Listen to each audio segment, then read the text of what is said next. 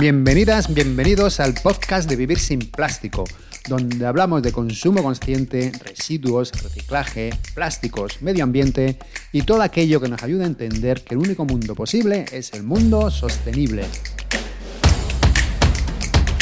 Hoy nuestra invitada es Patricia Villarrubia, una científica especializada en plásticos que en la actualidad está investigando sobre cómo la contaminación de plástico afecta a los límites planetarios y también los distintos tipos de políticas internacionales y cómo éstas afectan a los grupos sociales. Así que sin más, vamos a por la entrevista.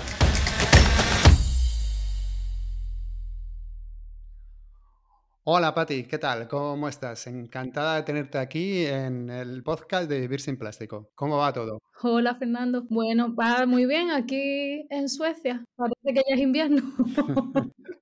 No te pregunto qué clima hace porque me lo imagino.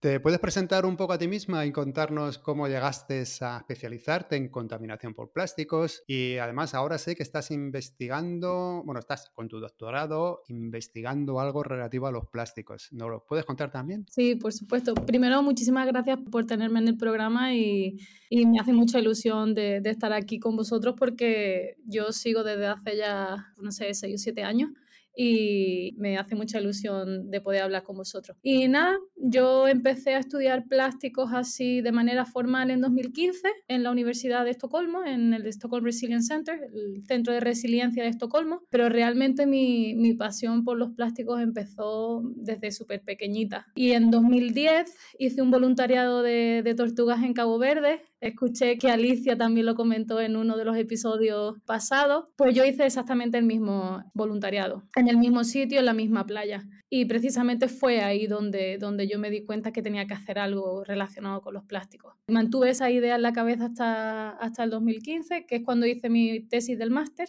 y investigué pues, lo que se sabía en, en aquellos momentos sobre plástico y contacté con 18 investigadores diferentes y de organizaciones sin ánimo de lucro y la industria. Y hice una tesis relacionada con contaminación de plástico y los límites planetarios. Y ahora mismo en el doctorado continúo haciendo límites planetarios, pero también estoy haciendo, es un marco teórico de sostenibilidad global. Se, se, centra más en ciencias naturales, por así decirlo. Y en el caso del doctorado yo estoy intentando meter ciencias sociales también, ver más la parte social y lo, los impactos sociales y, y a nivel de políticas internacionales que está viendo ahora con la crisis de la contaminación de plástico.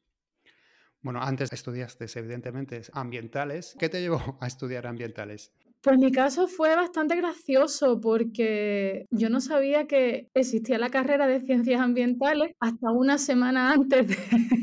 Apuraste, ¿eh? Pero lo interesante es que yo estaba en un bachillerato de ciencias, de la salud y naturales, y nunca nos dijeron que había una licenciatura especializada en ciencias naturales. Hasta que un cliente de, del restaurante de mis padres me dijo, pero Patti, tú no eras una Greenpeace, tú tienes que estudiar ambientales. Yo decía, ¿hay una carrera de eso? Yo tengo que hacerlo. Así fue una semana antes porque un cliente de, del restaurante me lo dijo. Pues mira qué guay, hasta dónde te ha llegado, ¿eh? Sí, sí. sí. Es increíble. Dices que, vamos, cuando fuiste a Cabo Verde, cuando salió el chic ese con el plástico, pero también desde pequeña te interesaban, ¿no? ¿Hubo un detonante anterior o...? Mm, no, en, re en realidad es un poco más... Yo era la niña rara, ¿vale? Yo siempre, mi conexión con la naturaleza no sé de la manera que lo puedo explicar, pero yo siempre me ha interesado todo lo que tiene que ver con la naturaleza y con la protección de los espacios naturales y de, y de los animales y las plantas. Yo recuerdo que yo no me podía ir a dormir si yo no esperaba a ver que el camión de la basura había pasado. De verdad, mi madre me decía, yo podía tener una niña a la que le gusten las Barbie, pero no tengo una loca que espera para dormirse a que pase el camión de la basura. Qué curiosidad, la, la verdad. Que... Pero nunca, nunca, le dimos importancia hasta que empecé a hacer la tesis del máster y mi madre pues me lo recordó. Fue como, ah, mira, desde entonces, desde entonces. Sí, que desde pequeña tenías algo ahí en la cabeza que, bueno... Que... Sí, los residuos ya eran algo que, que llamaba mucho mi atención. Y, y, lo, de, lo de recoger plásticos en la playa o, cualquier, o por la calle, ahora lo llamamos limpieza de playa, yo lo llamaba y a caminar. siempre, siempre ha estado ahí. Qué guay. Es verdad que hay gente que vemos cosas tiradas y parece que nos llama la atención. No, no nos llama la atención al revés, que no podemos dejarlas. Mm. Bueno, llevan muchos años viviendo entre Suecia y Noruega. A mí estos países de siempre me han llamado mucho la atención, pero nunca los he visitado, la verdad. ¿Qué te llevó allí y cómo es vivir en Suecia y Noruega? Bueno, a mí yo quería ser investigadora y yo sabía que si me quedaba en España eso no iba a poder ser. Yo sabía que tenía que aprender a hablar inglés y yo no sabía hablar inglés. Entonces, en el último año de carrera hice mi, Erasmus en Suecia, porque yo, por así decirlo, como elegí, a ver, en qué país puedo estudiar y aprender inglés y después puedo hacer un máster que sea gratuito y que sea internacional y después me puedo quedar trabajando. Porque cuando no tienes dinero tienes que planear muy bien las cosas. Así que hice esa triangulación y ¡pum! fue Suecia. y así ha ido la cosa. Mira qué bien. ¿Cómo son estos países con respecto al plástico? ¿Hay más concienciación ciudadana? Sí que la, conexión que tienen los países escandinavos con la naturaleza y el respeto que tienen hacia la naturaleza es muchísimo mayor que la que nosotros podemos ver en España, no hay duda de ello. Pero si tengo que hablar sobre contaminación de, de plástico, yo lo haría de dos maneras diferentes. Una es el consumo el consumo es muy parecido al nuestro y la manera que ellos tienen de depositar los productos reciclables es diferente. Por ejemplo, las botellas de, plástico, las PET, las PET, son retornables. Entonces tú las llevas a una tienda donde tú compres la comida y te dan dinero por esas botellas. Eso se podría implementar en España, pero al parecer organizaciones como Ecoembes no lo ven una buena idea. Eh, dejémoslo ahí. Y después hay mucha concienciación con lo que es la naturaleza, pero sigue habiendo plástico por todos lados. Lo que pasa es que ponen muchísimo esfuerzo en, limpiar y como te dan dinero por retornar las botellas y las latas de, de bebida, eso no lo vas a ver nunca en los espacios porque la gente quiere ese dinero. Entonces, pero la otra parte, la que quería hablar, en realidad Aquí lo que se hace, al igual que en el resto de España y en el resto de países del mundo, lo que se hace es que se recolecta ese plástico y después se lleva a reciclar, entre comillas.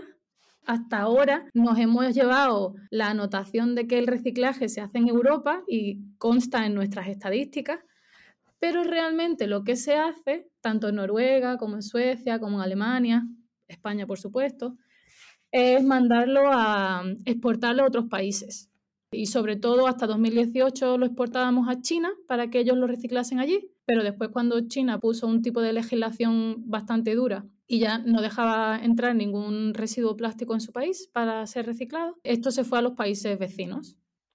Eso te quería preguntar, porque estuviste estudiando esto, ¿no? Los movimientos transfronterizos del plástico, ¿verdad? ¿Tuviste alguna investigación en estos países, no? Sí, participé en un proyecto con la organización con la que yo trabajaba anteriormente en 2019 sobre el movimiento transfronterizo de, basura plástica y eh, hicimos un, se llama un policy brief es un, documento sobre comunicación de ciencia en un formato como más entendible y fácil para que los políticos lo entiendan de una manera con más gráfico, figura.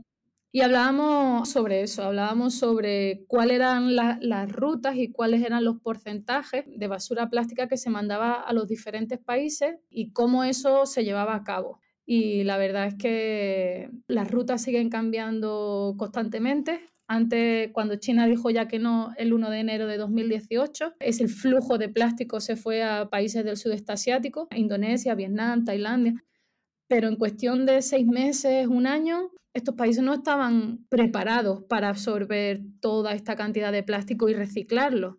Entonces, personas que se habían dedicado a la agricultura anteriormente o a cualquier otro tipo de trabajo, ahora se veían obligados a, por así decirlo, reciclar en plantas de reciclaje informales. Y las consecuencias están siendo bastante horribles en estos países. A mí me hace gracia eso, como poco a poco dice primero China, China dice que no, Malasia también se ha cansado un poco, ¿no? Yo creo.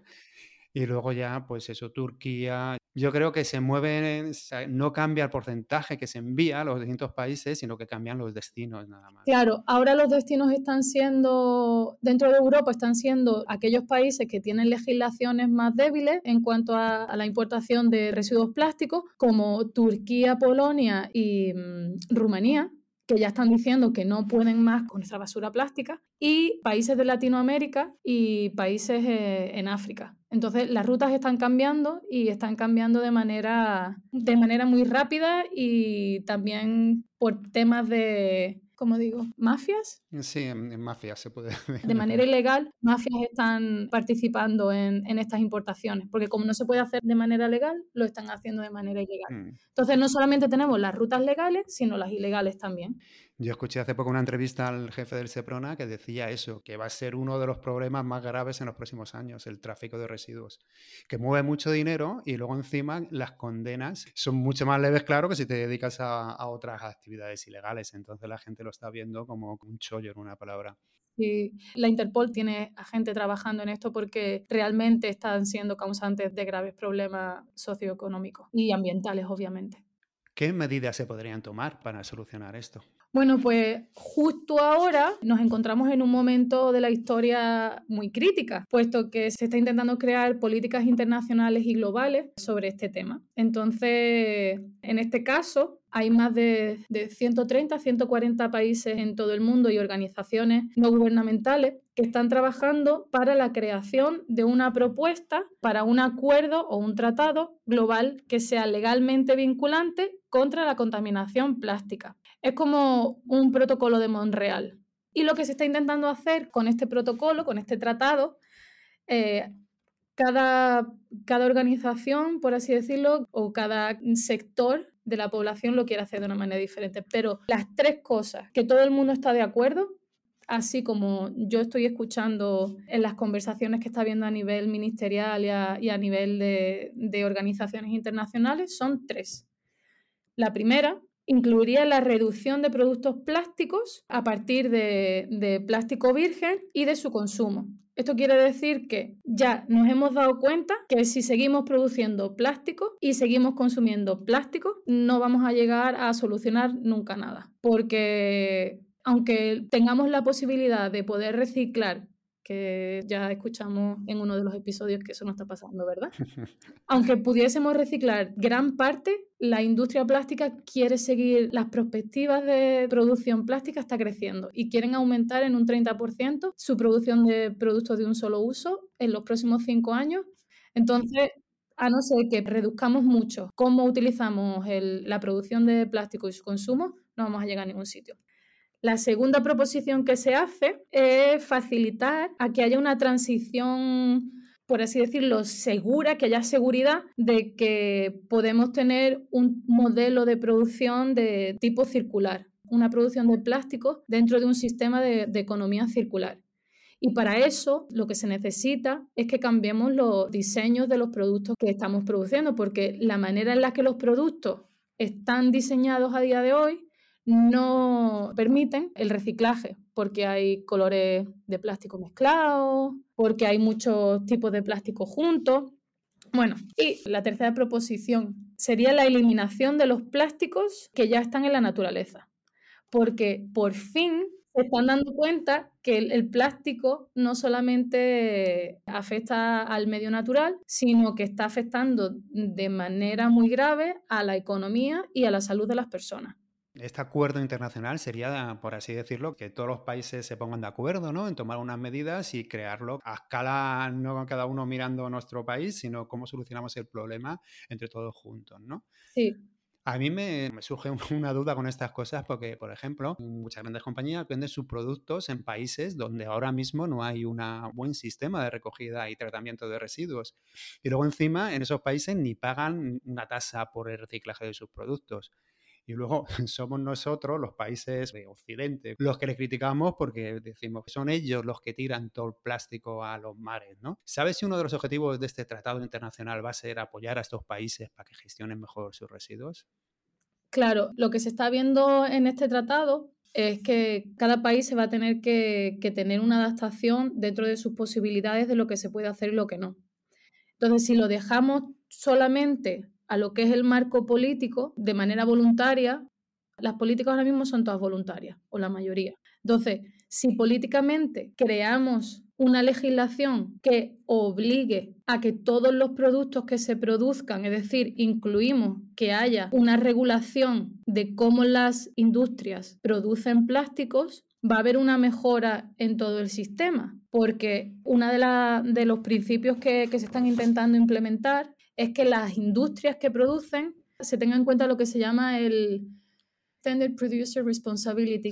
la responsabilidad al proveedor, responsabilidad extendida al, proveedor, me parece. Que Efectivamente, entonces, si tú creas un producto, vas a tener que ser también responsable de cómo tú te encargas de que ese producto no llegue a la naturaleza y que no sea un problema. Sí, claro, es que en realidad las empresas son las que deberían ayudar a estos países económicamente a que reciclasen mejor. Yo, por ejemplo, pienso que si en el caso de, voy a decir Coca-Cola por decir una, una marca, pero si Coca-Cola vende una tonelada de plástico, por así decirlo, en Indonesia, pues debería de encargarse de quitar una tonelada de plástico del medio que haya en Indonesia. Pero bueno, Sí, yo, creo que debería ser, así. Cambiando un poco de tema. Además, se estudia las políticas internacionales y cómo repercuten a los, a los grupos sociales en tu doctorado. He visto que recientemente colaboraste con una publicación de un inventario de iniciativas de residuos plásticos donde analizabais como 97 iniciativas. ¿Qué tipo de iniciativas analizasteis y a qué conclusión llegasteis? Pues en este caso también trabajé en este proyecto con, con Grid Arendal, y fue con una compañera que se llama Ieva Rucheveska. Y durante este proyecto lo que mirábamos era cuáles eran las iniciativas existentes que su foco de, de, atención estaba en el residuo plástico y que decían que eran globales o regionales. Lo que veíamos era qué es lo que decían estas empresas que hacían y qué era lo que realmente estaban haciendo. Y de dónde provenían estas empresas, de qué países provenían estas empresas y dónde realmente estaban llevando a cabo estas iniciativas. Entonces queríamos saber pues cuál era la extensión, por así decirlo, geográfica y geopolítica de estas iniciativas. Y si se llevasen a cabo todas las medidas que dicen que, que van a tomar, ¿se solucionaría el problema del plástico? ¿Son efectivas en una palabra? Bueno, la verdad es que uno de los resultados que nosotros observamos fue que ellos decían que sus iniciativas eran globales, pero realmente solamente la mayoría tenían proyectos pilotos en ciertos países del sudeste asiático, es decir, que no eran globales. Decían que lo, que querían llevar a cabo ellos eran educación y limpieza mm. de playa y querían que, que se mejorase el reciclaje, pero la verdad es que casi ninguna de las iniciativas te decía el cómo lo hacía o cuál era la evolución que había tenido el proyecto a lo largo de los años. Entonces, una de las cosas que observamos fue esa, que, que no podemos comprobar realmente o de manera pública no se puede obtener información de qué es lo que están haciendo realmente. Y que siempre eran empresas grandes del norte global aplicando sus iniciativas a nivel de proyecto piloto en países del sur global y en ciudades pequeñitas. Entonces, bueno, también si hiciesen todo lo que ellos decían que iban a hacer, pues la verdad es que desde mi punto de vista no se haría un gran cambio, porque a lo que se está atendiendo es a limpiar algo que se ha producido en vez de fijarte en que lo que hay que hacer es que ese producto no se produzca. Entonces, si, todo tu esfuerzo lo pones en limpiar, no hay esfuerzo posible que puedas poner en que haya una mejora para el cambio del sistema, que es lo que hay que cambiar. Hay que cambiar el sistema entero de, la gestión de plástico, desde su producción, desde que se extrae el petróleo del suelo hasta que terminamos de, consumir y producir el residuo. Esa es otra cosa. Si llamamos residuo, le estamos quitando valor e importancia a un objeto que debería tener un valor económico. Si todos estos objetos que nosotros consideramos residuos le damos un valor económico, no sería residuo, no sería considerado basura. Las empresas se encargarían de, de, tomar responsabilidad y de hacer algo positivo con ello, puesto que les reportaría un beneficio. Sí, tenemos que cambiar el concepto que tenemos de, basura, residuos y de todo. A mí un, ejemplo que me gusta mucho es con esto que dices de limpiar, que todas las iniciativas que quieren limpiar y no quieren cambiar la forma de consumo. Es que como dices, por ejemplo, si te dejas abierto el grifo de la mañana en tu casa y, sigue abierto y te pones con la mopa a recoger el, el, agua que cae en el suelo, ¿no? Dices, bueno, lo primero que tienes que haces es cerrar el grifo, ¿no? Para que no siga cayendo agua y luego ya recoges. Que yo creo que es el, el problema que tienen muchas de estas iniciativas. Luego, además, muchas de ellas es que, según también he leído un informe que leí hace tiempo, juegan con eso. Es decir, estamos haciendo cosas, no pongáis legislación, que nosotros ya estamos trabajando. Mira todas las iniciativas que tenemos eh, voluntarias y vamos a cambiar todo. Porque son, es lo, que decimos, son iniciativas voluntarias y que ellos voluntariamente hacen lo que pueden. Y si después no pueden, pues no hay ningún tipo de Sí, de repercusión, o más que repercusión, que no, hay manera de penalizarlos. Bueno, entonces, según vemos, las iniciativas efectivas pasarían todas por reducir la producción de plástico, evidentemente. Pero, sin embargo, el mundo parece que va al revés. Cada vez que se dice que se va a reducir algo en la economía, la gente se pone en contra.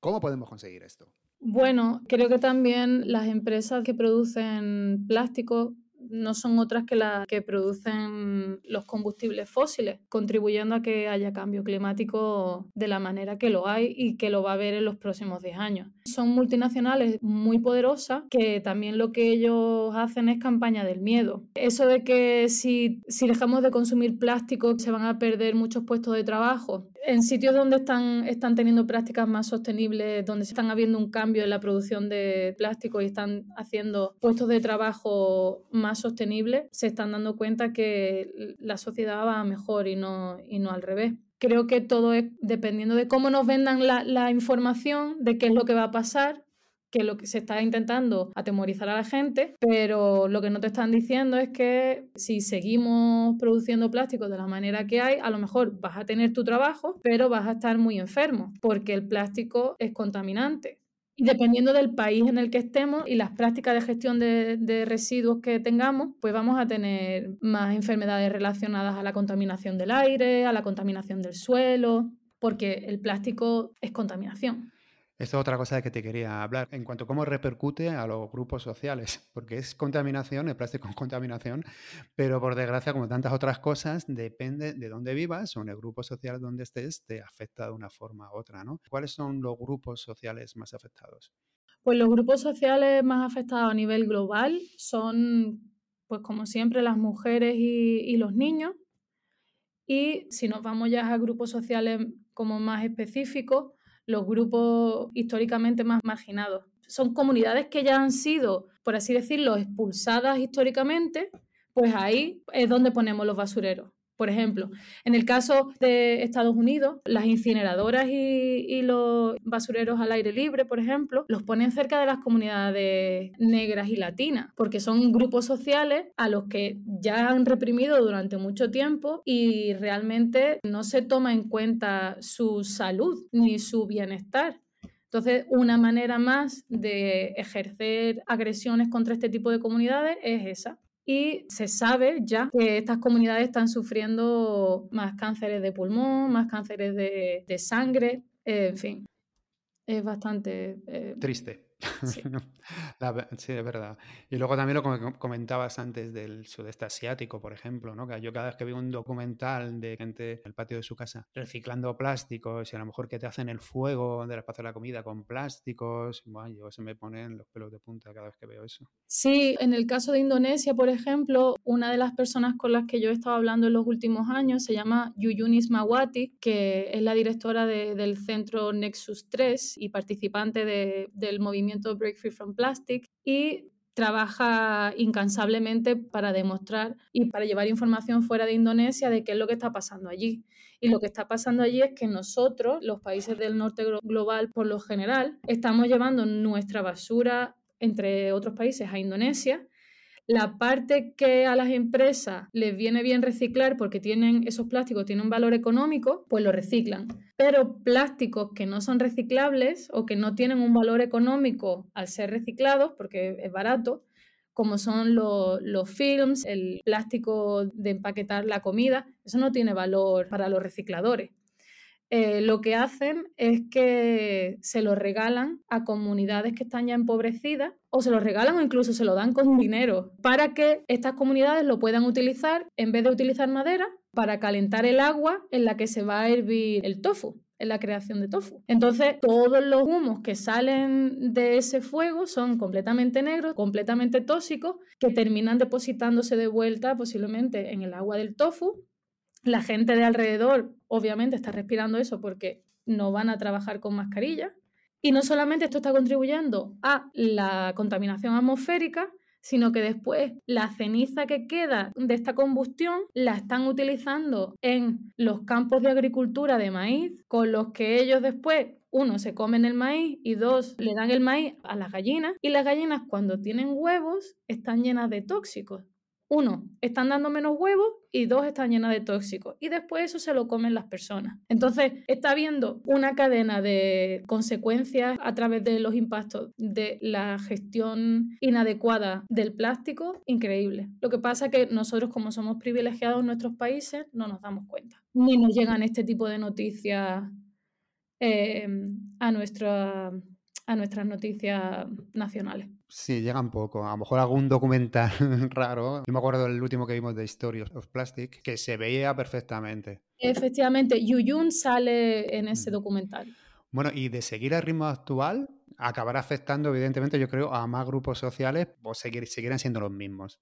En primera instancia, siempre va, va a afectarle a los grupos sociales que tienen menos poder grupos que históricamente están marginados, grupos que históricamente ya han sido vapuleados y, agredidos, y después, cuando ya no se puede hacer otra cosa, empezará a afectarnos más a, a los demás. Pero siempre se empieza por abajo, por desgracia.